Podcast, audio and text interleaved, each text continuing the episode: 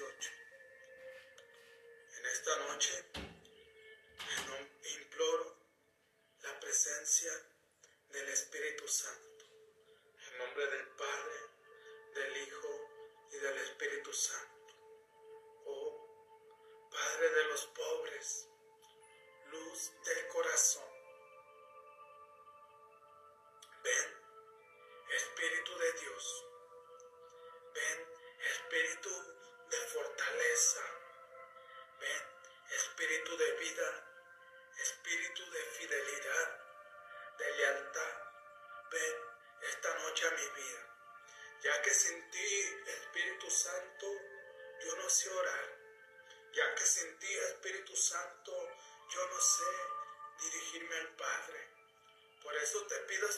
Santo, que vengas con toda tu fuerza, con todo tu poder en esta noche a mi vida.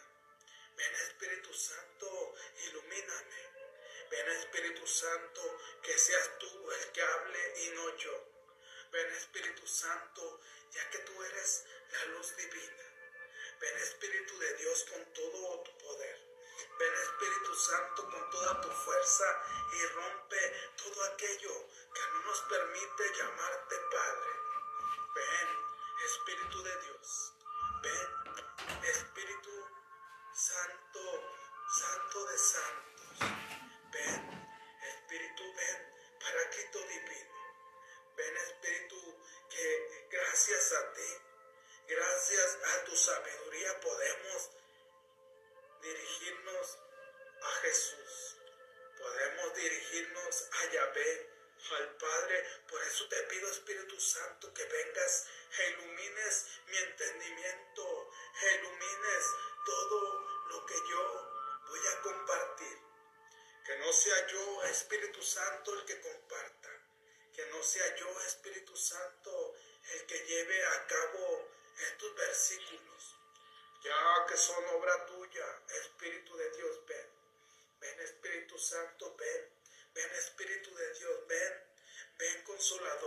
afligidos.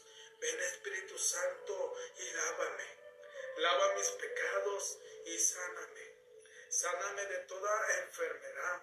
Sáname de todo aquello que no me permite alabarte con todo mi ser y con todo mi corazón. Ven Espíritu Santo ilumina mi corazón.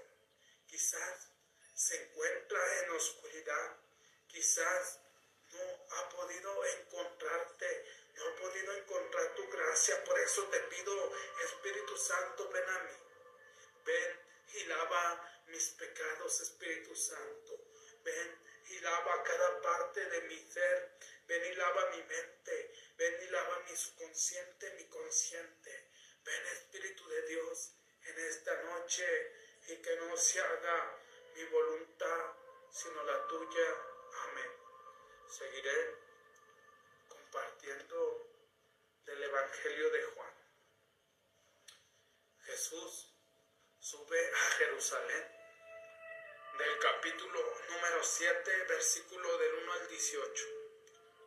Después de esto Jesús iba de un lugar a otro por Galilea no quería estar en Judea porque los judíos deseaban matarle. Después de lo que había venido compartiendo Jesús, después de haber compartido que era el pan de vida y después de haberles dicho a sus discípulos, ¿quieren marcharse también ustedes? Entonces Jesús subía y se la pasaba de un lugar a otro a Galilea. No quería estar cerca de Judea porque se daba cuenta que los judíos querían matarlo, ya que no lo habían aceptado como el Salvador, ya que no lo habían aceptado como el libertador, sino que ellos querían seguir viviendo en oscuridad. Y como Jesús una y otra vez les había dicho raza de víboras, les había dicho sus verdades, por eso no querían a Jesús. Y por eso Jesús buscaba predicar en otros lugares que no fuera Judea, ya que Jesús, al igual experimentaba un poco de miedo. Experimentaba un poco de miedo porque era humano como tú y como yo. Porque tenía emociones, porque tenía pensamientos como tú y como yo. En el versículo número 2 se acercaba la fiesta de los judíos llamada de las tiendas. Sus hermanos le dijeron, no te quedes aquí, vete a Judea para que tus discípulos de allí vean las obras que realizas. Si uno quiere sobresalir, no actúa a escondidas. Tú que haces maravillas, date a conocer al mundo. Entonces, en ese momento se estaba acercando la fiesta de los judíos y Jesús no quería ir allí. Por eso sus hermanos, que en este versículo es muy controversial, ya que muchos hermanos pastores, hermanos cristianos hablan de que Jesús tuvo hermanos, que aparte de Jesús María tuvo relaciones con, con José y tuvieron más hijos, pero eso es mentira.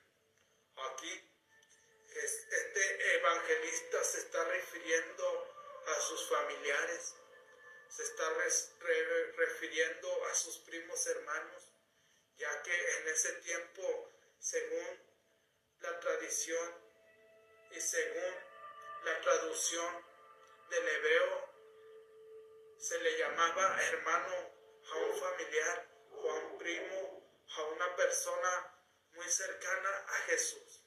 Y por eso ellos le dijeron, vete a Judea, que no ves que allá están todos los que te siguen. No quieres crecer ahí, no quieres sobresalir. Si tú te vas allí y realizas las obras que en verdad tú dices que realizas, entonces vete allí. ¿Por qué predicas a escondidas? Que no eres tú el Hijo de Dios, que no te declaras tú el Hijo de Dios, que no haces tú maravillas, que no haces tú milagros, entonces date a conocer al mundo. Y Jesús no les hizo caso a sus hermanos o a sus familiares o a sus primos. Simplemente los escuchó porque ni ellos mismos creían en Jesús, ni ellos mismos creían que en su familia estaba el Salvador. Y muchas veces nos pasa así a nosotros. Hay muchas personas que no creen en tus sueños. Muchas personas no creían que yo me podría convertir en conferencista. Muchas personas pensaron que no lo iba a lograr. Pero gracias a la sabiduría Gracias al Espíritu de Dios. Gracias a que Dios me ha dado dones y talentos que los he ido poniendo en práctica, que he ido tomando acción, lo he logrado.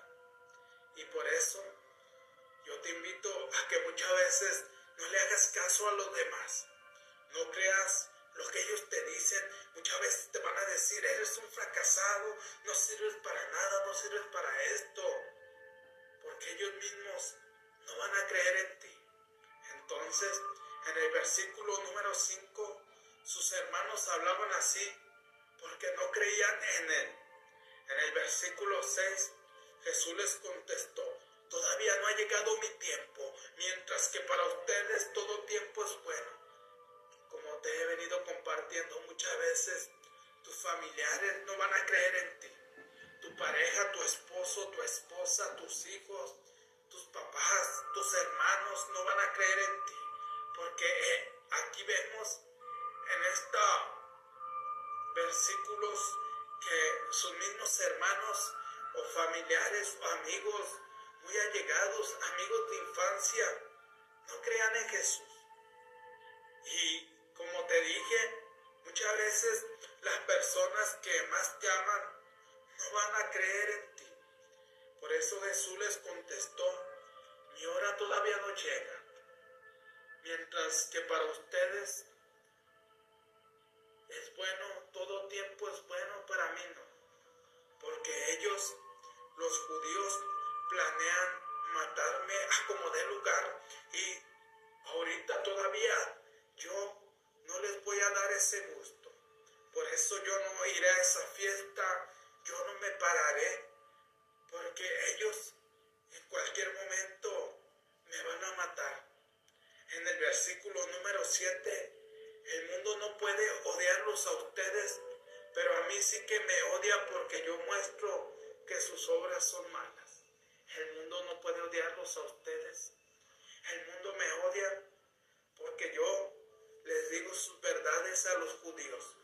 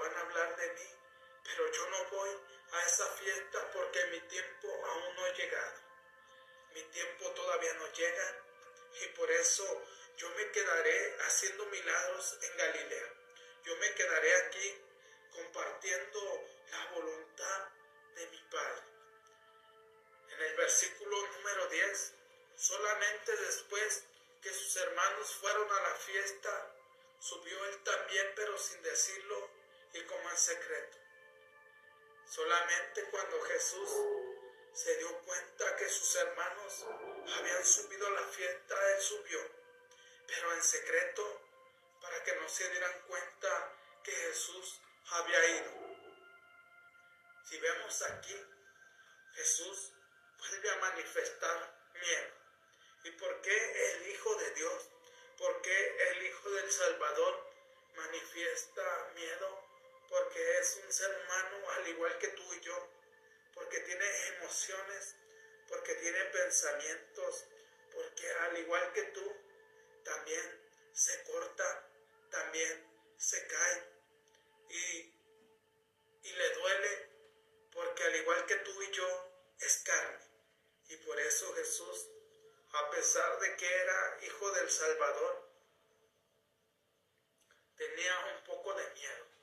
Tenía un poco de miedo que el tiempo se adelantara y no se cumpliera las profecías que los profetas habían venido anunciando desde el principio del Génesis, desde, los, desde que se crió la tierra hasta el momento donde estaba Jesús.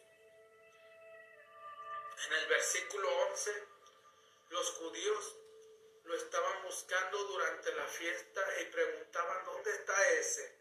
En el versículo 12 corrían muchos comentarios sobre él entre la gente. Unos decían, es muy buena persona. Otros replicaban, en absoluto, ese está engañando al pueblo. Pero nadie hablaba abiertamente de él por miedo a los judíos. Aquí vemos que los judíos estaban preguntando durante la fiesta dónde estaba Jesús, en dónde se encontraba. Algunos decían, es una buena persona, es una persona que viene de, de Dios, es una persona que ha hecho milagros, es una persona que ha ayudado a los más pobres, es una persona que ha visto por los que son acusados, por los que no pueden compartir con los judíos. Pero nadie hablaba abiertamente por miedo a los judíos. Y otros decían, es el engañador del pueblo, es el engañador de todos los pueblos que vienen a Él. Él está engañando a toda la gente. Él se ha levantado como Cristo, se ha levantado como Salvador, pero Él solamente nos está engañando. En el versículo número 14, hacia la mitad de la semana de la fiesta, Jesús subió al templo y se puso a enseñar. En el 15 los judíos admirados decían, ¿cómo puede conocer las escrituras sin haber tenido maestro? Entonces, en el versículo 14, a la mitad de la semana, quiere decir que era un, miércoles, un jueves, de haber ido a la fiesta de las tiendas, entonces Jesús se puso a enseñar. Pero los judíos estaban admirados porque nadie había enseñado a Jesús, porque nadie le había mostrado las escrituras, pero recordemos que Jesús desde niño se puso a estudiar el Antiguo Testamento, que desde niño se puso a estudiar todo lo que era referencia a Él. Y al igual, Jesús ya conocía todas las escrituras porque Jesús hablaba abiertamente con el Padre, porque Jesús hablaba de frente con el Padre mirándolo a los ojos y quizás el Padre le compartía antes de ser escrito en la Santa Biblia todo lo que se iba a escribir. Y por eso Jesús ya lo traía grabado en su memoria, ya lo traía grabado en su subconsciente y por eso Él enseñaba con autoridad, que hasta los judíos se admiraban de lo que él decía, de lo mucho que él sabía. En el versículo número 16, Jesús les contestó, mi, mi doctrina no viene de mí, sino de aquel que me ha enviado. El que haga la voluntad de Dios conocerá si mi doctrina viene de él o si hablo por mi propia cuenta. Entonces Jesús le dijo, yo no hago lo que estoy haciendo porque yo lo hago, sino yo lo que estoy compartiendo es porque esta doctrina no viene de mí. Todos los milagros que yo hago no vienen de mí. Todo lo que yo comparto no viene de mí. Todo lo que ustedes han visto con sus ojos no viene de mí, sino viene de aquel que me ha enviado. Y el que haga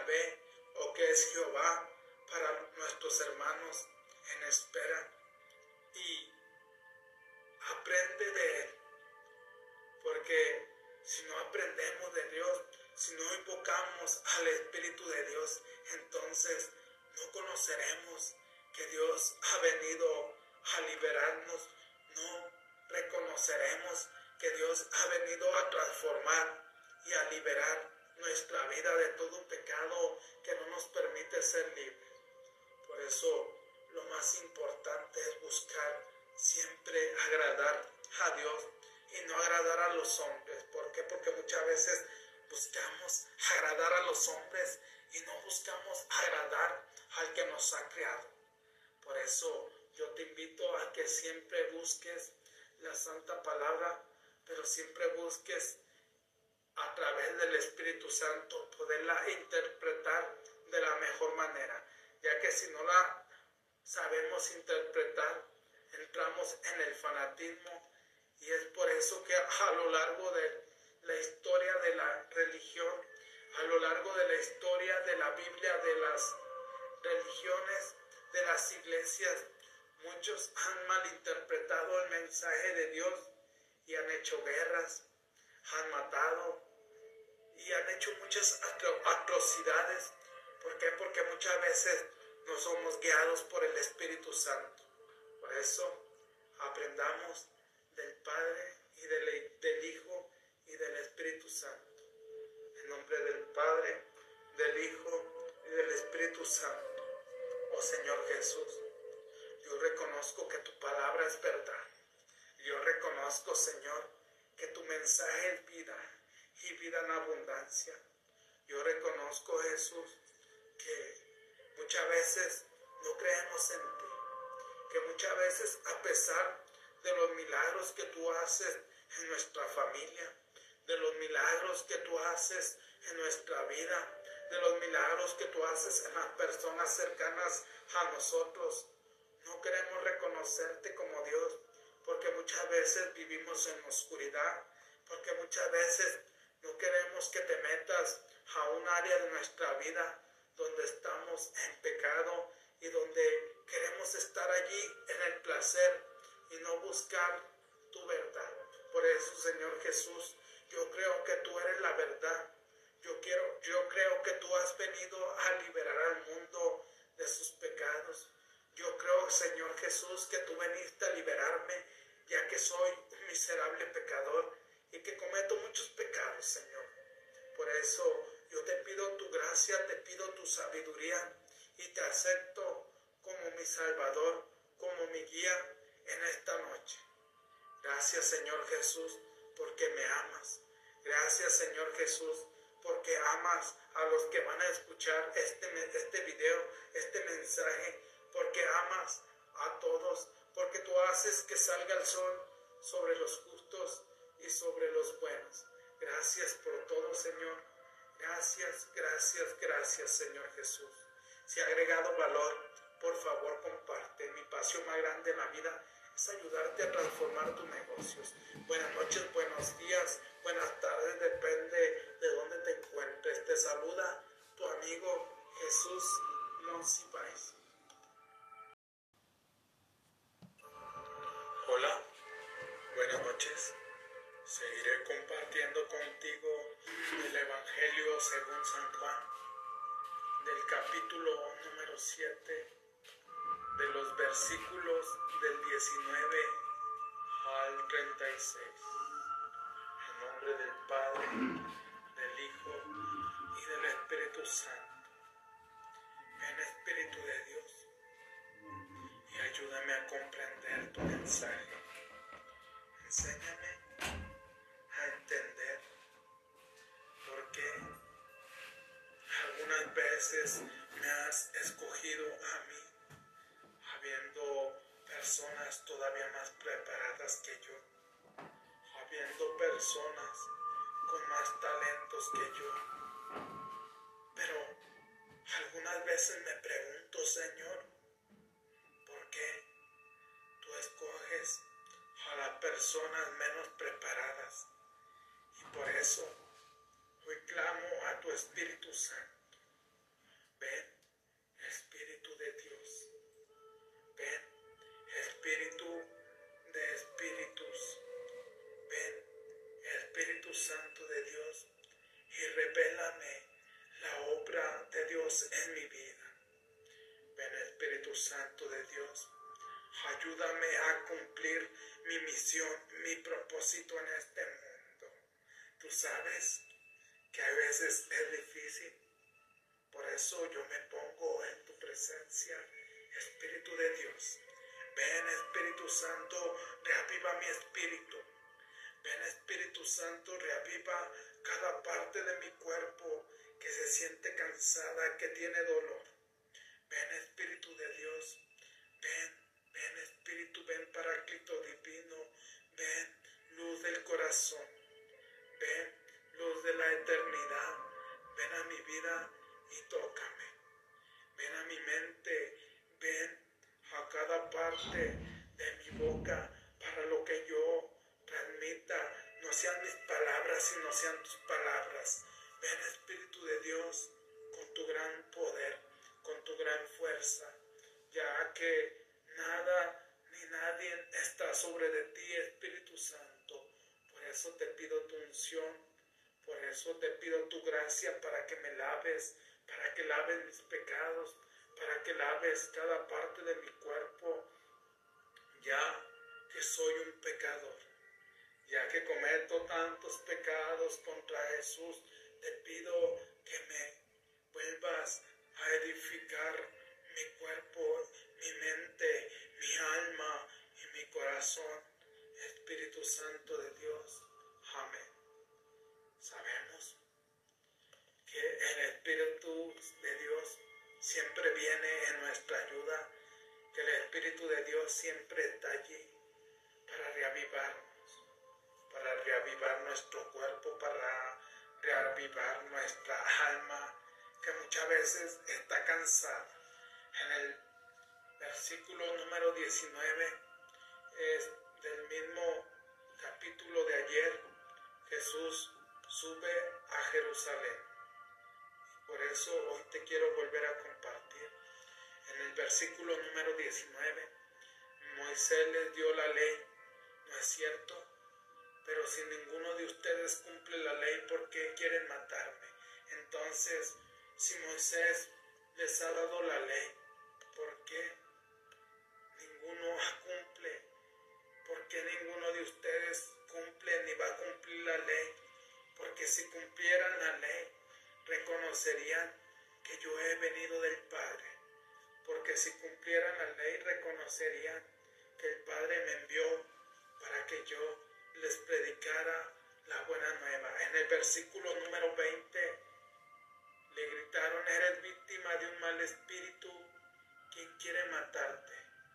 Jesús le respondió, esta no es más que mi primera intervención y todos ustedes están desconcertados. Le gritaban, estás atado de un mal espíritu. Lo que tú estás siendo es víctima de un mal espíritu. Nadie te quiere matar, Jesús. Está loco. Nadie quiere matarte a ti. ¿Por qué te mataríamos? Jesús entonces le dijo, esta es mi primera intervención. Estos son los primeros milagros que hago y ustedes no saben qué hacer. Ustedes están desconcertados con lo que yo he venido haciendo. Imagínense más adelante los milagros que yo voy a hacer y cada vez ustedes se van a desconcertar más. Cada vez van a pensar que merezco la muerte, que soy un usurpador y que no he venido en nombre del Padre, sino hablo en mi nombre. En el versículo número 22, pero miren, Moisés les ha dado la circuncisión, aunque en realidad no viene de Moisés, sino de los patriarcas. Y ustedes hacen la circuncisión incluso en sábado.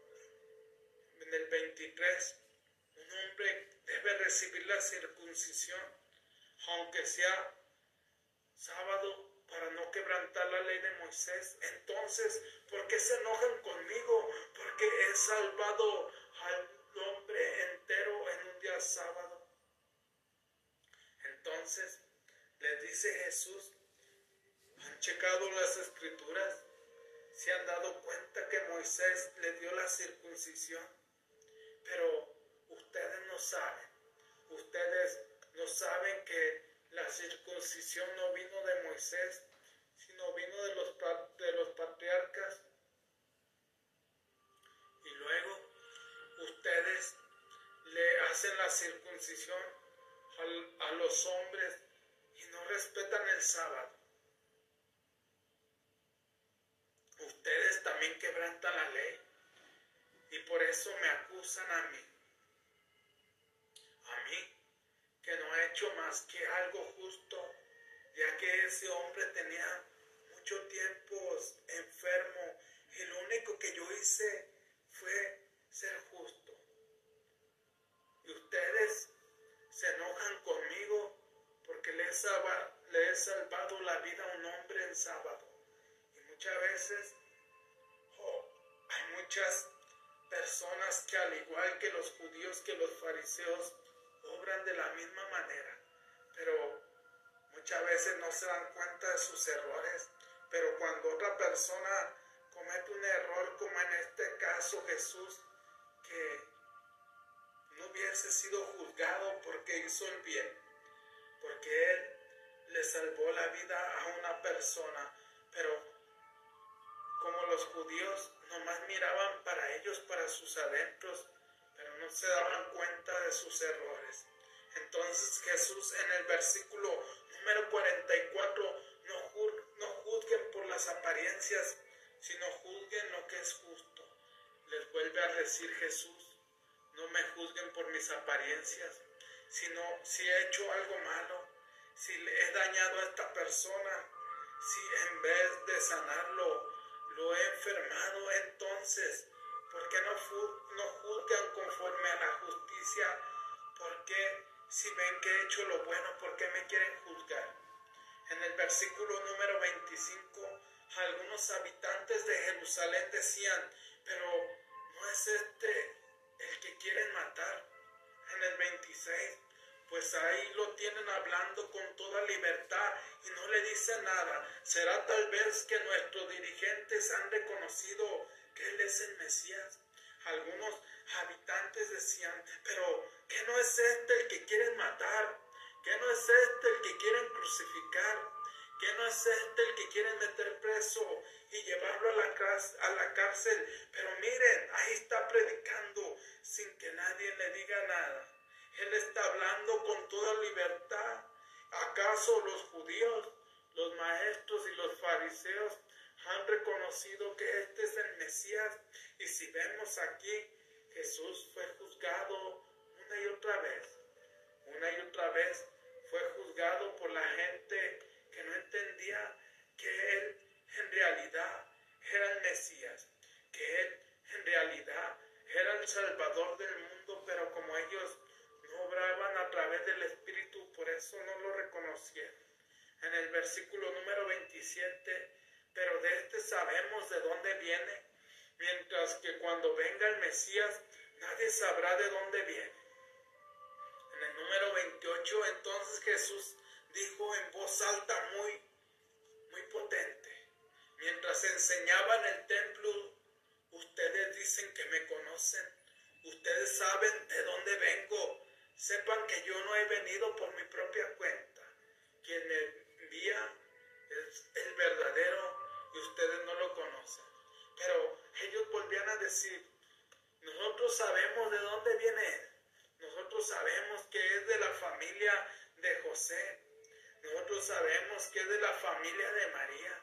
Nosotros sabemos de dónde viene Jesús, pero cuando en verdad venga el Mesías, nadie sabrá de dónde es. Y en, esta, en estos versículos vemos que ellos en ningún momento sabían de dónde venía Jesús. Y por eso Jesús les dice en voz alta, con que me conocen, con que saben de dónde vengo, pero yo he enseñado y sigo enseñando y ustedes no me han conocido y nunca me conocerán, porque no saben de dónde vengo, ni saben que yo no vine por mi propia cuenta, que el que me envió es más grande que yo, que el Dios que me ha enviado, Él sabe de dónde vengo y pronto volveré a Él en el versículo número 29, el que me ha enviado y yo lo conozco porque vengo de él. Entonces dice Jesús, solamente el que me ha enviado sabe quién soy, solamente el que me ha enviado sabe que yo vengo de parte de él y todos los milagros, todas las obras que yo hago, las hago porque él me ha enviado. Entonces en el versículo número 30, los judíos hubieran querido llevarlo preso, pero nadie le puso las manos encima porque todavía no había llegado su hora. Entonces yo me imagino en ese momento que todos los judíos estaban furiosos, que todos los judíos quizás querían cachetear a Jesús, querían decirle hasta de lo que se iba a morir. Quizás todos los judíos estaban muy atentos para en ese momento llevarlo preso, para en ese momento castigarlo, pero tuvieron miedo. ¿Por qué tuvieron miedo? Porque no había llegado todavía el momento, porque Jesús tenía que pasar un tiempo más y ellos lo sabían. Ellos quizás ya venían planeando de alguna o de otra forma cómo iban a apresar a Jesús para crucificarlo. En el versículo número 31, de todos modos muchos del pueblo creyeron en él y decían, cuando venga el Mesías, hará más señales milagrosas que este hombre. Entonces muchas personas creyeron en él. Muchos estuvieron con Jesús en ese momento, pero recordemos cuando Jesús fue crucificado, donde estaba toda esa gente que creyó en Jesús, donde estaba, toda esa gente a la cual Jesús les hizo milagros. Aquí vemos que muchas veces creemos un poco, pero entonces estas personas decían, nosotros creemos en Él porque está haciendo milagros que nadie más ha hecho. Nosotros creemos en Jesús porque Él está haciendo obras que nadie ha hecho, pero cuando venga el Mesías hará obras todavía más grandes. Si tú te fijas, ni aún ni ellos entendían todavía que el que estaba con ellos era el Mesías, que estaba en ese momento era Jesús, era el Salvador, y ellos no lo podían comprender.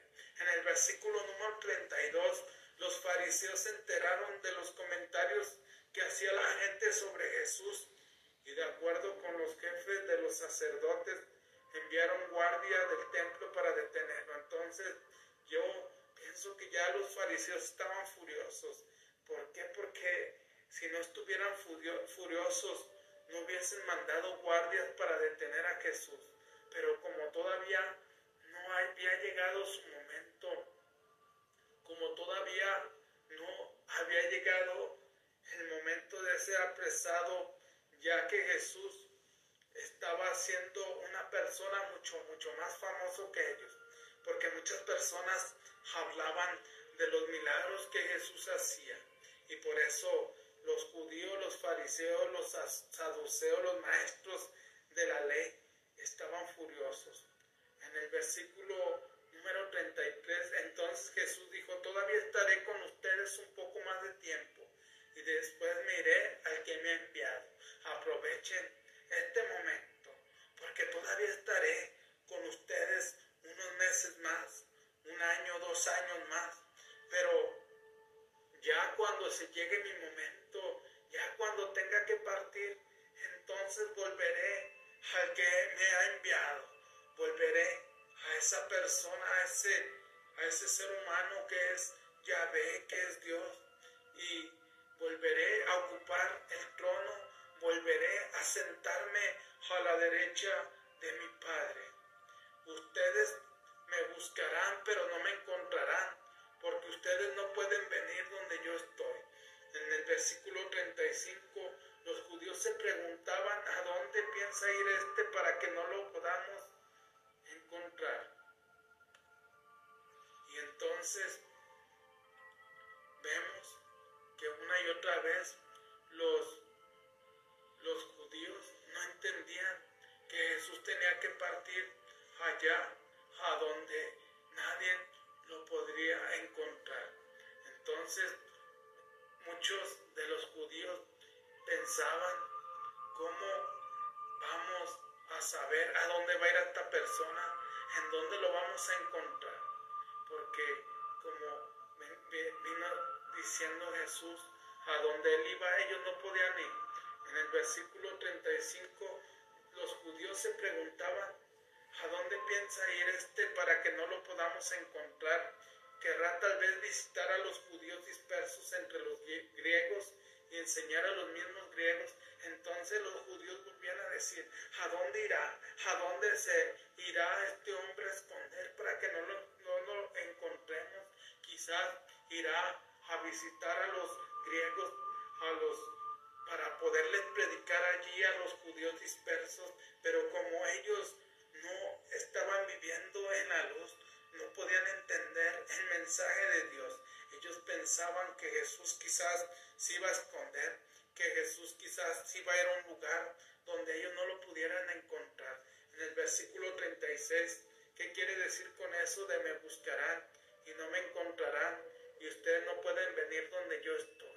¿Por qué? Porque Jesús estaba hablando de partir a la presencia del Padre. Y ellos no entendían que después de la crucificación que ellos mismos iban a hacer en Jesús, Él iba a volver a donde estaba antes. Él iba a volver con el Padre donde estaba platicando con Él constantemente día y noche y que venía platicando durante todos los siglos. Y por eso ellos no entendían por qué ellos no podían ir a ese lugar porque ellos querían reflexionar a través de su, de su cuerpo físico y no se ponían a pensar de su mente. Por eso Jesús les vuelve a decir que no pueden ir a donde Él va. ¿Por qué? Porque a donde Jesús va es hacer su voluntad, es creer en, el, en Jesús, es creer que Jesús fue enviado por el Padre para que les diera salvación, y ya que la única forma es entrar con espíritu y en verdad y adorarle con toda nuestra mente, con todo nuestro ser, con todo nuestro corazón. Y muchas veces nosotros así vamos por la vida.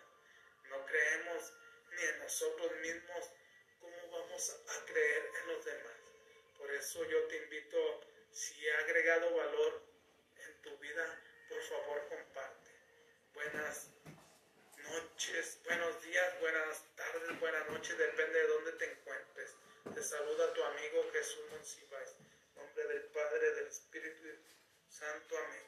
Oh Señor, ayúdame a entender que yo quiero creer a donde tú vas. Yo quiero ir en donde tú estás. Yo quiero ir a través de mi Espíritu Santo porque es la única forma que yo puedo llegar a ti. Haciendo tu voluntad, reconociendo que yo no soy nada, reconociendo que delante de ti solamente soy un pecado, reconociendo que delante de ti, Señor, cometo tantos errores, cometo tantos pecados, pero yo me pongo en tus manos, Señor, y reconozco que tú eres el enviado del Padre, que tú estás allá a la derecha del Padre y que algún día me tocará partir a tu presencia. Amén. Bueno, te saluda tu amigo Jesús Monsiváis. Ha sido un gran honor compartir contigo. Hola, buenos días. Seguiré compartiendo contigo el Evangelio San Juan, capítulo 37 al capítulo 39. He venido compartiendo este Evangelio contigo y quiero que tú aprendas, si quieres aprender, eres libre, si no quieres, también eres libre. Gracias a que Dios nos ha dado esa libertad, nosotros podemos escoger si aprender de Él o no. Por eso yo te invito a que tú encuentres tu libertad y te enfoques de acuerdo a ello. ¿Por qué? Porque muchas veces queremos vivir en una religión donde somos forzados.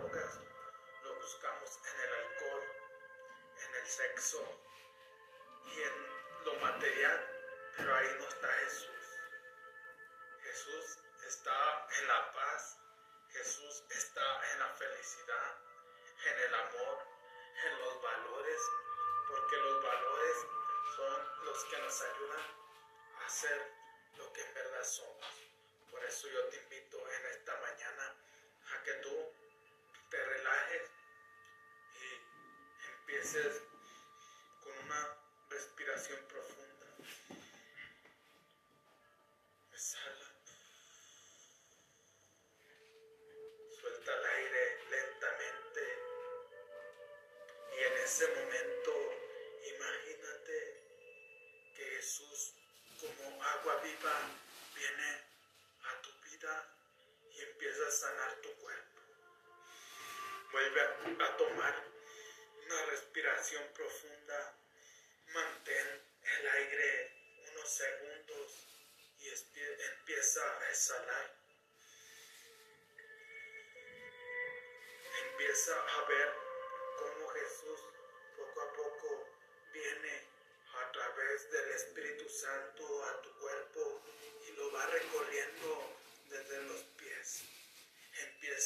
Empieza ese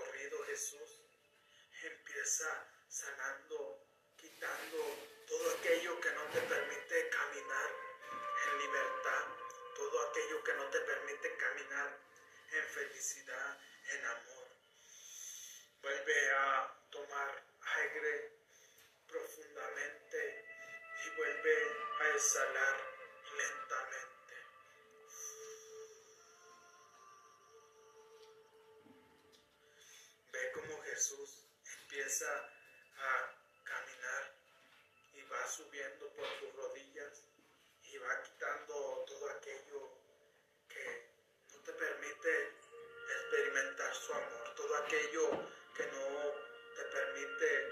alcanzar la sanación, todo aquello que no te permite alcanzar la libertad en la abundancia, en la prosperidad.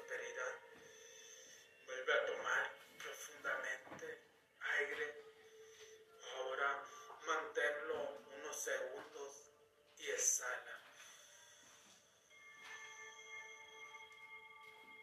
Ahora Jesús está en tu cintura. Ha caminado desde los dedos de tus pies y ha llegado hasta tu cintura, sanando, quitando todo aquello, reavivando, renovando toda célula que no te permitía una vida saludable, una vida abundante. Vuelve a tomar una respiración profunda.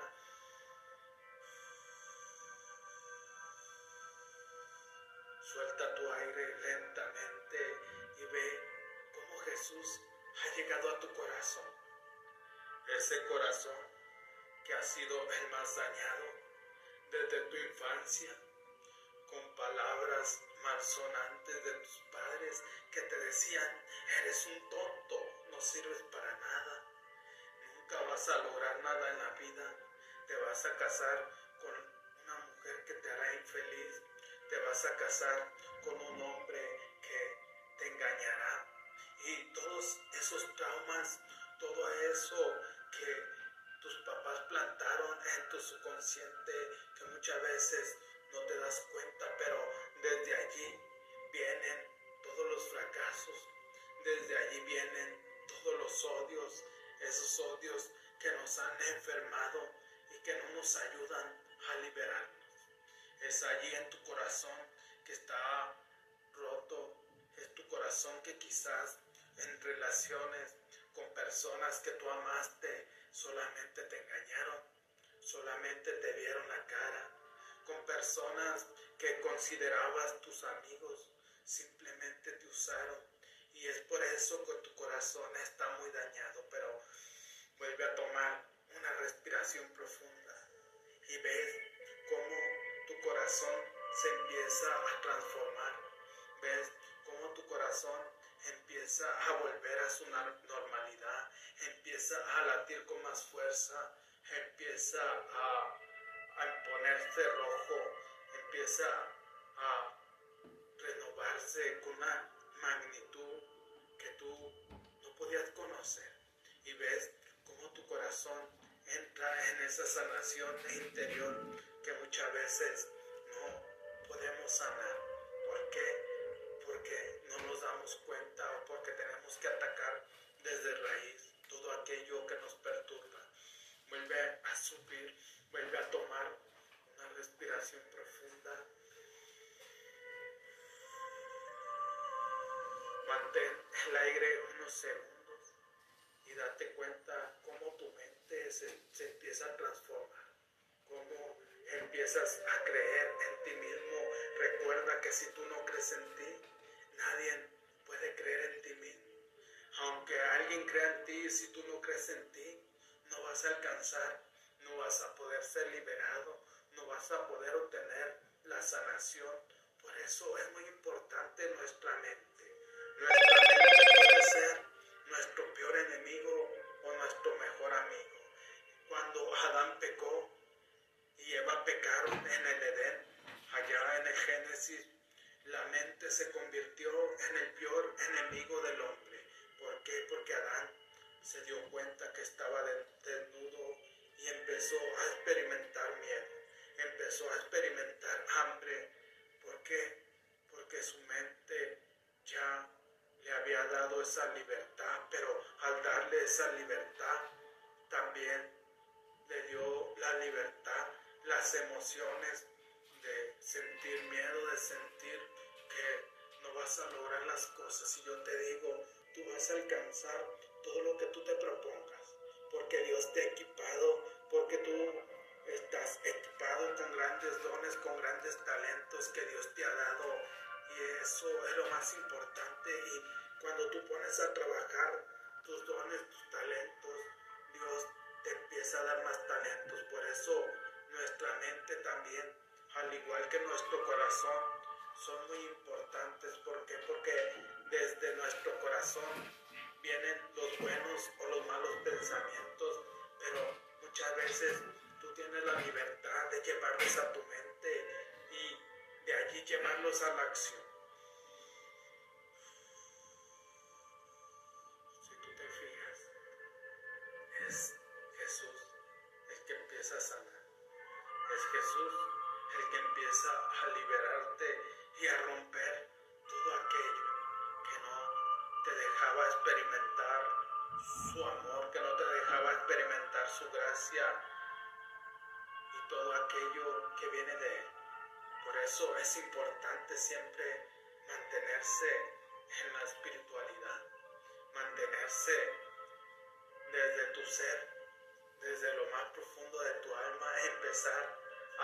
Cada parte de tu ser. Evangelio San Juan, la promesa del agua viva. en el versículo número 37, el último día de la fiesta, que era el más solemne, Jesús Puesto en pie, exclamó con voz potente, el que tenga sed, que venga a mí. El que tenga sed, venga a Jesús. El que tenga hambre, venga a Jesús. Porque solamente Él te va a poder ayudar a sanar eso que muchas veces los psicólogos no pueden sanar.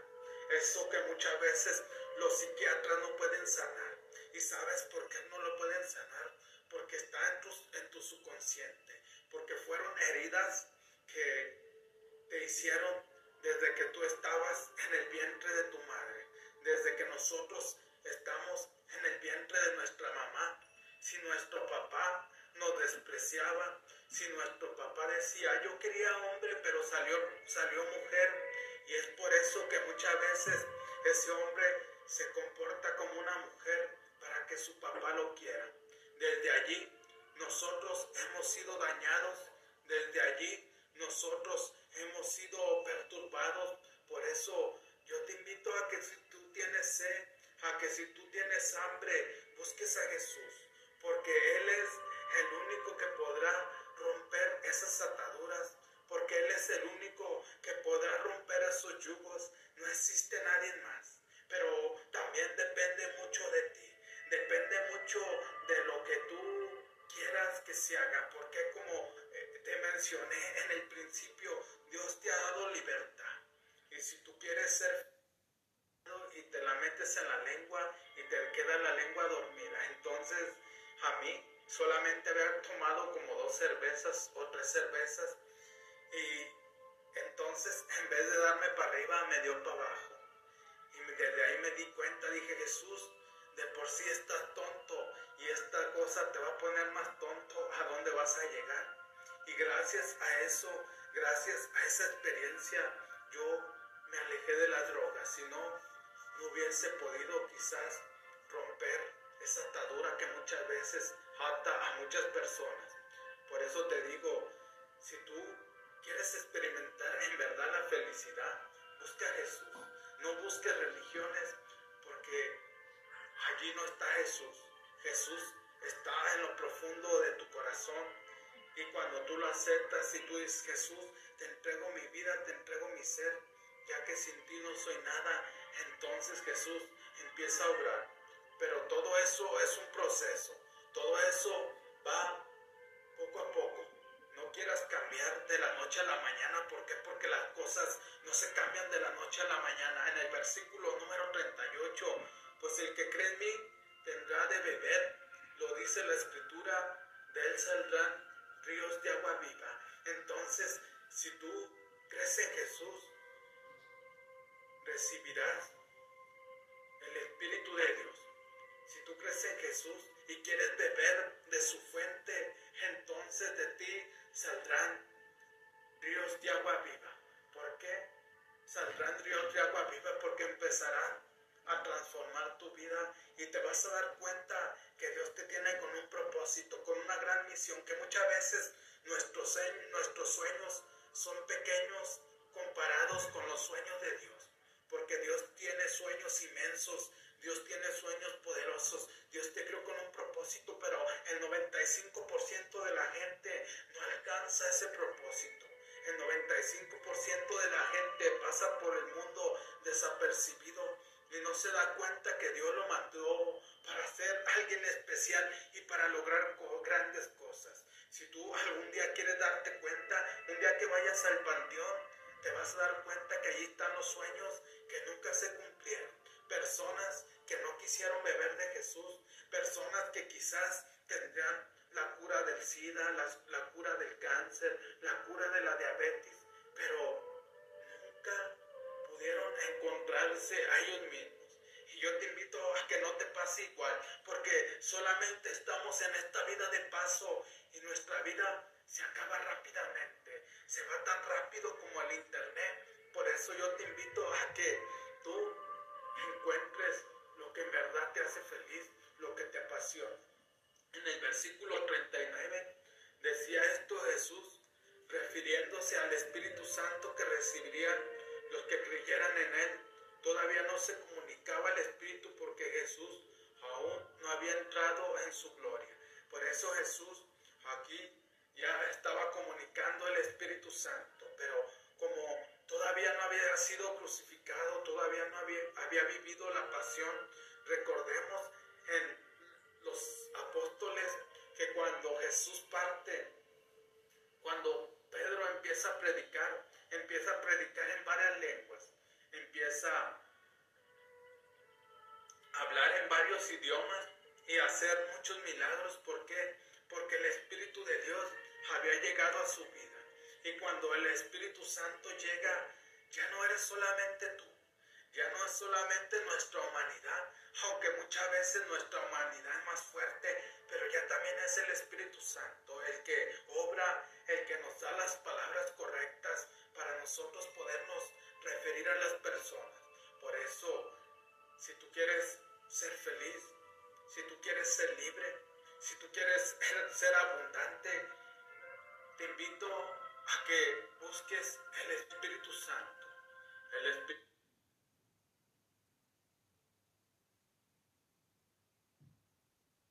Santo es lo más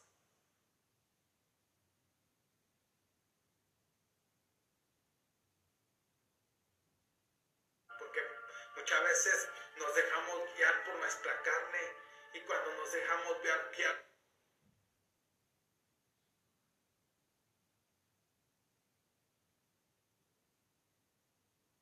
tantas atrocidades, cometemos tantos errores. Si tú lees la historia de cualquier religión, te vas a dar cuenta de lo que yo te estoy diciendo.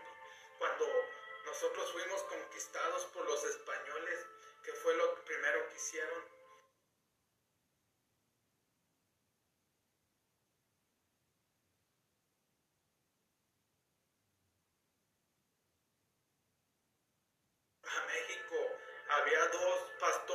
ese lugar y los dos pastores creían que el liderazgo dependía sacar su pistola. esos dos pastores sacaron su pistola y empezaron a disparar, diciéndole a la gente que el pastor más querido de allí era X o Y pastor, pero así no son las cosas. Hay que ser congruente con lo que somos. Hay que en verdad ayudarle a la gente a que encuentre esa libertad, a que encuentre esa misión ese propósito que Dios le dio, porque si tú partes desde ahí, entonces vas a ser feliz. Y como te he venido comentando, nada puede llenar el vacío que deja el Espíritu Santo. ¿Por qué? Porque el Espíritu Santo te da la sabiduría, te da la gracia, te da las palabras, te da la inteligencia para poder lograr tu propósito, tu misión, a lo que tú veniste a este mundo. Por eso yo te invito que tú en verdad busques el Espíritu Santo, porque el Espíritu Santo va a romper esas cadenas, va a romper esas ataduras ancestrales que muchas veces son las que nos mantienen atados y no nos dejan tener esa libertad y no nos dejan cumplir ese propósito, esa misión que Dios tiene para nosotros aquí en la tierra. Si ha agregado valor, por favor comparte. Mi pasión más grande en la vida es ayudarte a transformar tus negocios y a transformarte a ti. Te saluda tu amigo Jesús Monsiváis. Nombre del Padre, del Hijo y del Espíritu Santo. Oh Espíritu Santo de Dios, ven en esta mañana a mi vida. Ven y toca lo más profundo de mi corazón. Yo sé, Señor, que tengo muchos daños de los cuales yo no me doy cuenta, desde los que fui dañados en mi infancia, desde que estaba en el vientre de mi madre, pero hoy te pido, Espíritu Santo, que me ayudes a liberarme, ya que ningún psicólogo, ningún psiquiatra me puede liberar, porque solamente tú puedes liberarnos, Señor, porque son traumas que venimos cargando desde nuestro nacimiento, desde que estábamos adolescentes. Por eso te pido, Señor, que tú vengas y sanes cada etapa de mi vida, que tú vengas y sanes cada área en la cual no puedo ser feliz, en la cual no puedo ser abundante para darte gloria a ti, que tú eres el que todo lo puede, el que todo lo sabe, y ya que tu Espíritu Santo revela, revélame esos, esas áreas, esas etapas donde yo fui dañado psicológicamente, mentalmente, físicamente, espiritualmente. Hola. Hola, buenas noches. Seguiré compartiendo contigo del Evangelio según San Juan, del capítulo número 7, de los versículos del 40 al 53. He venido compartiendo contigo del libro que ha cambiado mi vida en lo espiritual. Han sido varios libros, pero simplemente te compartiré del Evangelio Juan. ¿Por qué? Porque es uno de los evangelios que se escribió después de los otros tres evangelios. Y recordemos que Juan siempre estuvo con Jesús y Juan nunca renegó de Jesús. Y es por eso hoy que yo clamo al Espíritu Santo nombre del Padre, del Hijo y del Espíritu Santo. Ven Espíritu de Dios y ayúdame a ser dócil como Juan, el evangelista. Ven Espíritu Santo, ayúdame a amarte como el discípulo amado Santo, ayúdame a estar siempre a tu lado y a pesar de los obstáculos, a pesar de las adversidades, seguir en tu camino como tu discípulo Juan. Por eso yo me pongo en tus manos esta noche y clamo a ti, Espíritu Santo, ya que tú eres la luz, ya que tú eres el entendimiento, ya que tú das la inteligencia, la sabiduría, el amor, la paz. Por eso hoy yo te pido, Espíritu Santo, que sigas tocando mi vida, que sigas tocando mi corazón. Y a través de mí, a través de compartir tu palabra, puedas tocar al menos un corazón. No para vanagloriarme yo, sino para darte la gloria a ti, Señor Jesús. Ven Espíritu de Dios, derrama tus dones, derrama tus talentos que hacen falta en mi vida para cumplir mi misión, para cumplir mi propósito, ya que en cualquier momento ya no estaré aquí, ya no estaré en este mundo, porque algún día la muerte me va a alcanzar y yo lo sé, pero te pido Jesús sea pronto, que no sea pronto y que tú me sigas dando entendimiento, humildad, sencillez y el humillarme delante de ti cada vez que yo cometo que yo cometo fracasos, que yo cometo pecados, cometo errores. Tú sabes que tu siervo es un pecador. Tú sabes que no soy digno ni desatarte las correas de tus sandalias, como lo dijo San Judas Tadeo. Y por eso me sigo poniendo en tu presencia, me sigo poniendo en tus manos, porque solamente tú tienes palabras que sacian nuestra alma y que sacian nuestro ser.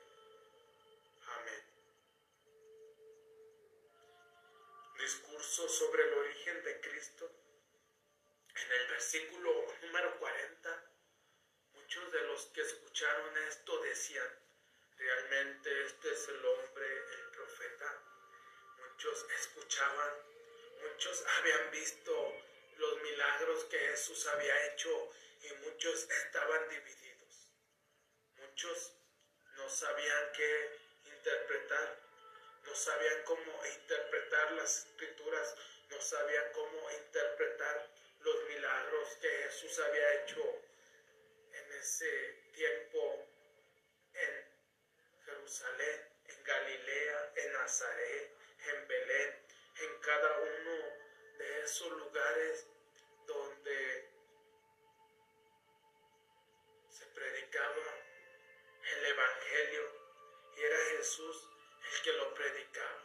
Muchas veces nosotros nos pasa igual. No sabemos si Jesús es realmente el Dios vivo. No sabemos si Jesús realmente es el Dios encarnado en la Virgen y el que ha venido a darnos salvación. No sabemos si Jesús es realmente el profeta que iba a venir, porque aún los judíos siguen esperando. En el versículo número 41, unos afirmaban, este es el Mesías, pero otros decían, ¿cómo va a venir el Mesías de Galilea? Unos volvían a afirmar, este es el Mesías, pero los judíos, los fariseos decían, ¿cómo va a venir el Mesías de Galilea? Y recordemos que Jesús no nació en Galilea, Jesús nació en Belén, pero cuando estaba niño tuvo que huir porque en aquel entonces el gobernador que estaba en aquella época iba a matarlo, iba a matar a muchos niños y entre esos niños estaba Jesús. Y, María y José tuvieron que huir de ese lugar. Por eso los judíos no podían entender cómo Jesús había salido de Galilea, cómo el Mesías iba a venir de Galilea, pero también no podían entenderlo porque porque ellos estaban acostumbrados a que todo el mundo les diera la gloria, a que todo el mundo dijera que ellos eran los maestros y que eran los que más sabían de la Biblia. En el versículo número 42 nos dice la escritura que el Mesías es un descendiente de David y que saldrá de Belén, la ciudad de David. Y por eso, como te he venido comentando, estos saduceos, estos maestros estaban divididos. ¿Por qué? Porque ellos malinterpretaban las escrituras, no podían entenderlo, no podían comprenderlo. ¿Por qué? Porque les hacía falta el Espíritu Santo, porque el Espíritu Santo todavía no estaba en ellos. Y cuando ellos volvían a reflexionar este misterio que es Jesús y que lo sigue siendo hoy después de más de dos mil años y muchas veces no lo podemos entender. ¿Por qué? Porque muchas veces lo buscamos con nuestra boca no lo buscamos con nuestro corazón. Por eso no lo vamos a entender. En el versículo número 42, en el 43, la gente pues estaba dividida a causa de Jesús. La gente estaba dividida a causa de Jesús. Hoy vemos, hoy lo vemos cada día, la gente más dividida. La gente se divide porque unos apoyan a otros presidentes, a otros diputados y otros apoyan a otro partido, pero muchas veces no podemos abrir los ojos y darnos cuenta que en realidad los diputados, los presidentes, los religiosos, los pastores, muchas veces ni, lo, ni nos conocen y nosotros estamos peleando. Es como una reflexión. Si tú pones 100 hormigas negras en una botella y 100 hormigas rojas, si tú las dejas solas, ellas ni cuenta se dan de que son diferentes.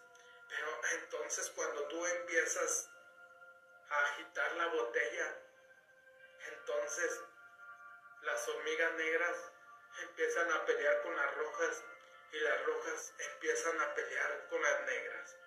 Y muchas veces los seres humanos estamos, divididos y muchas veces nos matamos por partidos, por religiones, pero no nos damos cuenta que son los políticos corruptos los que nos dividen. ¿Por qué? Porque muchas veces no alcanzamos a ver más allá. Y date cuenta cada día cómo nos dividen tanto que nos seguimos matando, nos seguimos exterminando nosotros mismos.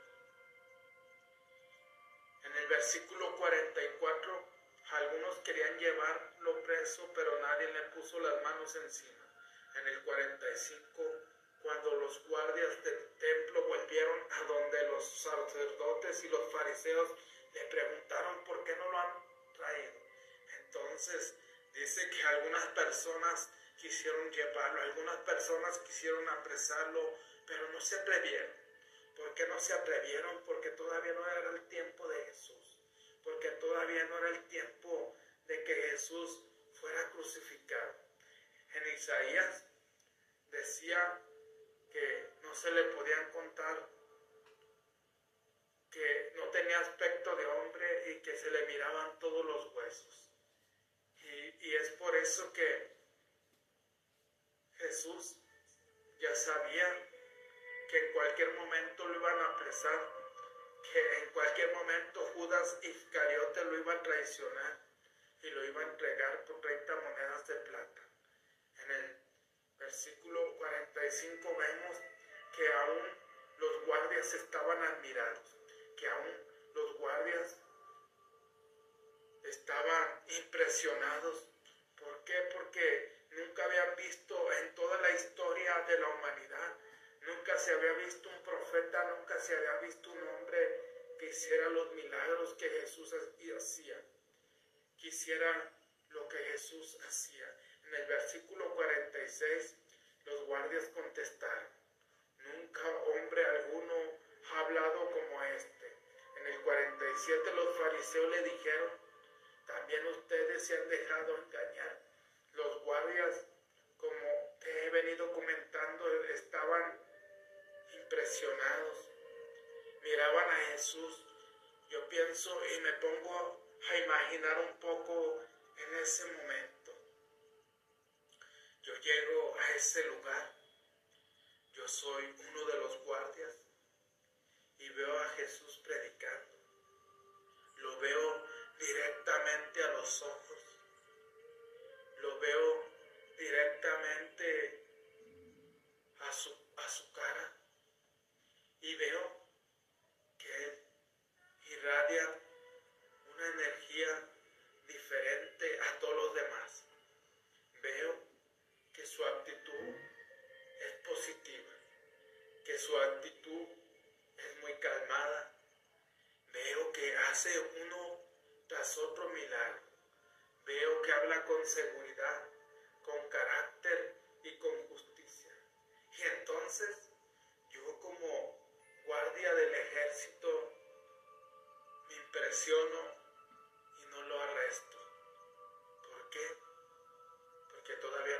Llegado su momento, porque todavía no había llegado el momento de crucificar a Jesús y por eso los fariseos estaban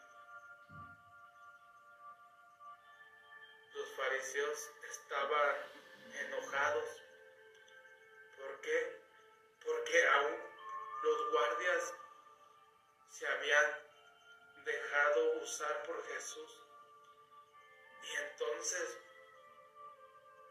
ellos seguían diciendo, también ustedes se han dejado engañar, que no se fijan que Jesús de Galilea solamente es un usurpador, que Jesús solamente hace milagros por el demonio, hace milagros por un espíritu malo y no hace milagros por Dios. En, el versículo número 48, algún jefe o algún fariseo que haya creído en él, pero esa gente que no conoce la ley son unos malditos. Y lanzó esta pregunta Nicodemo, lanzó esta pregunta a uno de los jefes de los fariseos. Le dijo, ¿alguno de ustedes se ha dejado engañar por este hombre usurpador? ¿Alguno de ustedes se ha dejado engañar por este hombre que solamente ha venido a dividir? que solamente ha venido a decir que Él viene del Padre, que Él es el pan de la vida. Y entonces alguno de ustedes ha creído en Él. Entonces le dice el jefe de los fariseos toda la gente que no conoce la ley son unos malditos. ¿Por qué? Porque estaban divididos porque sabían que Jesús iba a venir de, de la familia de David, pero no iban a ser en Galilea. Y por eso aún los mismos fariseos, los saduceos, los maestros de la ley estaban divididos. En el versículo número 50 le respondió Nicodemo el que había ido antes a ver a Jesús y que era uno de los de ellos dijo, ¿acaso nuestra ley permite condenar a un hombre sin escucharle antes y sin averiguar lo que ha hecho? Entonces Nicodemo se levanta y con valentía les dice, ¿acaso nuestra ley permite condenar hombres? ¿Acaso la ley de Moisés que nos dijo apedrear a la persona que fuera encontrada en adulterio o, que fuera encontrada en pecado? ¿Acaso nuestra ley permite matar a un hombre sin investigar si en verdad viene o no viene de Dios? Y entonces le contestaron, ¿también tú eres de Galilea? Estudia las escrituras y verás que de, Galilea no salen profetas. Y se fue cada uno a su casa. Entonces, como vengo comentando a lo largo del transcurso de nuestra vida, a lo largo de nuestra, nuestro transcurso de nuestra historia, ha habido muchas culturas, ha habido muchos personajes que han engañado a través de religiones a muchos seres humanos. Y en este caso no era la excepción, ya que los mismos judíos estaban divididos, ya que ellos mismos que según eran los maestros, los eruditos de la Biblia, los que más saben, los que leen la Biblia al derecho y al revés, no entendían por qué Jesús estaba predicando en Galilea y ellos pensaban que Jesús venía de Galilea. Y por eso muchas veces nos llenamos tanto de conocimiento, nos llenamos tanto de sabiduría, que muchas veces no tenemos la humildad suficiente para reconocer que hay personas superiores a nosotros, que hay personas que están más arriba que nosotros y así les pasó a los fariseos y a los saduceos ellos no entendían que en verdad era Jesús, que en verdad era el Jesús de Nazaret, el que estaba haciendo sus milagros y que en verdad venía de, del cielo, que en verdad venía del Padre. Y por eso muchas veces nos pasa a nosotros igual. No entendemos las escrituras, las malinterpretamos. Y gracias a eso herimos a otras personas. ¿Por qué? Porque pensamos que nosotros somos justos, porque pensamos que nosotros somos santos y no es así. La Biblia menciona que el hombre justo peca siete veces al día. Entonces yo soy injusto, yo peco miles de veces al día. Yo no soy un hombre justo, sino que le pido a Dios que me dé la gracia y que me dé la sabiduría para seguir adelante. Si ha agregado valor, por favor comparte. Mi pasión más grande en la vida es ayudarte a transformar tus negocios buenas noches, buenos días, buenas tardes. Depende de dónde te encuentres. Te saluda tu amigo Jesús Monsiváis. En nombre del Padre, del Hijo y del Espíritu Santo. Oh Señor veces me pasa igual que a los fariseos. A veces me pasa como a todos los hombres. Hay veces yo estoy dividido en mi mente y en mi corazón y en mi espíritu. Hay veces creo que tú eres el Hijo de Dios. Pero otras veces creo que quizás nunca exististe. Hay veces creo que solamente fuiste un invento de, de las personas que han estado muchos siglos atrás. Hay veces estoy como los judíos, leo tu palabra, la medito, la reflexiono, pero no logro entender si en verdad tú eres ese Jesús el mediador, ese Jesús el Salvador, ese Jesús que tiene a través del Espíritu Santo la unión con el Padre y por eso muchas veces yo me equivoco. Por eso hoy te pido que me disculpes, te pido que me perdones, porque muchas veces he dudado de ti, porque muchas veces no he sabido apreciar tu amor, no he sabido apreciar tus talentos en mi vida muchas veces me equivoco y fallo delante de ti. Por eso te pido, Señor, que me perdones y me ayudes a buscar simplemente tu luz.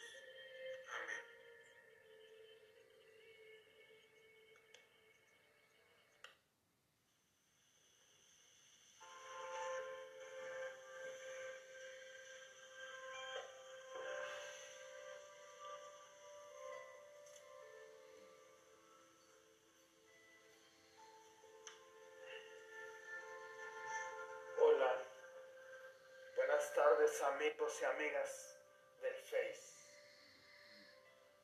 Ayer estuve compartiendo contigo la historia de Bones, de cómo logró él ser socio de Gran Edison, aunque él no lo conocía.